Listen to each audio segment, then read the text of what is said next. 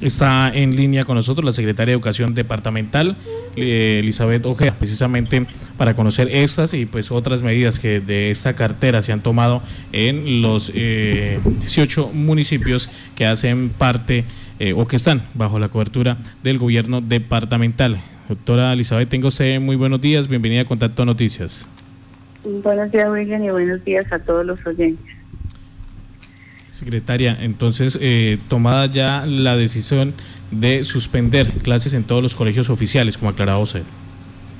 Sí, señor. El gobierno departamental, en cabeza del ingeniero Salomón Sanabria, ha decidido acoger las orientaciones y directrices de la Presidencia de la República, que en comunicado conjunto con el Ministerio de Educación ha ordenado la suspensión de las actividades presenciales en todas las instituciones eh, de educación del departamento de Casanare. Esto eh, tiene alcance a las instituciones oficiales y privadas. Por lo tanto, estamos haciendo la invitación, informando a la comunidad y haciendo la invitación a todos los padres de familia para que dejen a sus hijos en sus casas, para, no como unas vacaciones, no se trata de suspender las actividades para irnos de paseo, ni salir de compras, ni de irnos al cine, ni nada por el estilo. Lo que queremos es que de manera preventiva y en aras de preservar la salud de todas nuestras familias, nos quedemos en casa. Entremos en, en el mismo contacto con las personas para que también se tenga pues absoluta prevención sobre la expansión de este del coronavirus. Este es un tema de salud pública esperamos la comprensión de todos y esperamos que todos nos dispongamos para actuar eh, controlando esta enfermedad. Hablando un poco de esa comprensión, licenciada, hubo un llamado anoche de varios padres de familia de las zonas rurales. Pues ellos nos decían eh, que se debía tener en cuenta para zonas rurales otro mecanismo, porque en las veredas eh, hay, casos donde estudian 10, 15, máximo 20 niños, que sean 30, pero no son del mismo grupo, no son de del mismo grado. Entonces que allí pues se, estaría tomando como, como muy a la ligera ese tema y que se estaba atrasando los niños en clase. ¿Qué decirles a estos papitos? Pues que uno entiende que están preocupados por eh, la parte académica de sus hijos, pero que en este momento también impera la situación de salud. Bueno, nosotros lo que en este momento se dispuso es el trabajo de desarrollo institucional de todos los docentes, de los directivos y se van a concentrar en sus instituciones educativas. La intención es que desde los grupos de los docentes se definan pues cuál es la mejor estrategia para llegar con las actividades escolares a todos los niños. Nosotros eh, estamos y, tenemos conocimiento. Obviamente somos conscientes de la situación de nuestro departamento frente al tema de conectividad. No tenemos los mismos recursos que pueden tener las áreas urbanas y demás. Para eso es el trabajo de desarrollo institucional que vamos a hacer. Vamos a definir cuáles son esos mecanismos, de qué manera se van a desarrollar, cómo se van a llegar guías, talleres, eh, bueno, los trabajos que nos permitan abordar las temáticas que requieren trabajar los niños en este periodo en el que vamos a estar en casa. Entonces, vamos a estar trabajando y a partir del día 30 de marzo entran en receso escolar, es decir, el periodo de vacaciones anticipadas hasta el 20 de abril. Ahí, a partir del 20 de abril, vamos a estar mirando cómo avanza la enfermedad, cómo ha evolucionado todo este tema de la, de la calamidad pública y pues a partir de entonces vamos a aplicar esas estrategias que hemos trabajado en estas dos semanas de desarrollo institucional. Secretaria, ¿puede ustedes eh, confirmar que el, el llamado fue atendido por los colegios privados? Debe ser atendido por todas las instituciones educativas del departamento la educación es un servicio público. Todos son educación pública, privados y oficiales. Entonces aquí el llamado es para todos. Los colegios privados generalmente están ubicados en las áreas urbanas. Generalmente esas instituciones cuentan con mecanismos y especialmente algunos podrán hacer uso del Internet.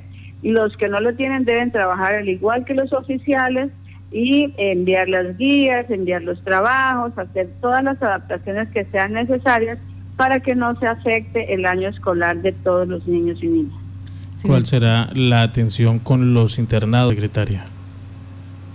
Todos los servicios educativos se, se suspenden a partir de la fecha y hasta el 20 de abril. Secretaria, permítame, con, eh, en relación con las universidades, pues eh, siempre se ha dicho que ellas tienen su, que tienen autonomía. Frente a ellos, ustedes eh, han logrado hablar, ya se sabe quiénes cierran, quiénes no, en qué condiciones quedan los universitarios. No, nosotros tenemos, em, en este caso, acudimos a la autonomía, perdón, universitaria y, pero sí, obviamente estamos convocando a todas las instituciones de educación superior, de educación técnica y demás para que pues tomen las medidas que sean del caso. Esa, esa orden que se ha impartido desde el gobierno nacional para la educación obviamente debe ser atendida por todos los niveles de educación del país. Yo espero que la autonomía universitaria no sea eh, pues como una, una traba para que todos como casanareños y como eh, responsables de nuestra propia salud podamos actuar. Y estamos en una situación de calamidad pública que tiene que ser tomada en cuenta por todos los sectores y por todos los niveles eh, de prestación de los servicios educativos, de salud, en todas las, en todas las situaciones donde nosotros agrupamos personas tenemos que tener mucho cuidado. Entonces, es el llamado, la invitación a todas las universidades, a todas las instituciones de educación técnica y tecnológica para que también acudamos a estas medidas que son por el bienestar de todos y obviamente para preservar nuestra propia vida. Sí, señora. En cuanto a los eh, estos colegios pequeñitos que, que, trabajan, o más bien eh, estos centros que atienden a los niños de pre-kinder, de transición en los municipios, ellos y que a veces no alcanzan a una población mayor a 15, 20 niños, ¿también deben acatar esta norma? el ICBF en el tema de primera infancia también ha impartido órdenes precisas y ordena la suspensión de los servicios en todos los CDI y pues obviamente el tema de educación preescolar tiene que surtir el mismo proceso. No no podemos eh, digamos que eh, decir estos niños sí pueden venir o no porque son inclusive niños que presentan un alto riesgo precisamente por ser niños. Y si es cierto, el tratamiento, o por lo menos hasta ahora las experiencias Mm, no colocan a los niños como la mayor, el, digamos como el, porcentaje de población en mayor riesgo, pero de todas maneras tenemos que extremar las medidas en todos los casos. Entonces, acatar las orientaciones que ha entregado también el, Ministerio de la Protección Social a través del ICDS. Bueno, me están diciendo acá que las instituciones de educación superior a través del CDES, usted me va a ayudar a traducir qué es el CDES, se reúnen más tarde extraordinariamente para asumir medidas frente a las acciones preventivas. La tendencia es dar continuidad al proceso académico a través de medios virtuales. Comité de Educación Superior de Casanare, muchas gracias a la persona que me está ayudando. Hay 13 universidades en el departamento de Casanare, no lo sabía, y tienen reunión a qué horas? Aló. ¿Aló? ¿A qué hora se reúne? Sí. A ver, en este momento se va a convocar también a, a todas, nosotros tenemos hoy diferentes reuniones. Eh, la reunión con el CEDES es necesaria, es importante, hemos venido participando con ellos. Eh, ahora en la mañana definimos exactamente a qué horas nos reunimos porque tenemos también reunión con el ministerio. Una vez termine vamos a estar convocándolos y, llamando pues para hacer la invitación y obviamente para que en uso de esa autonomía también evalúen, valoren cuáles son las situaciones que tenemos y sobre todo acudamos a ese compromiso de, de todos, de todos los casanareños, de todas las instituciones eh, por salvaguardar nuestra vida. Entonces, yo sí creo que no le podría decir exactamente a qué hora vamos a coordinar con el Y pues para que podamos hacer este ejercicio de concertación de las acciones que más conviene para, para el tema de salud y especialmente por esta situación de salud pública que estamos atravesando en todo el país.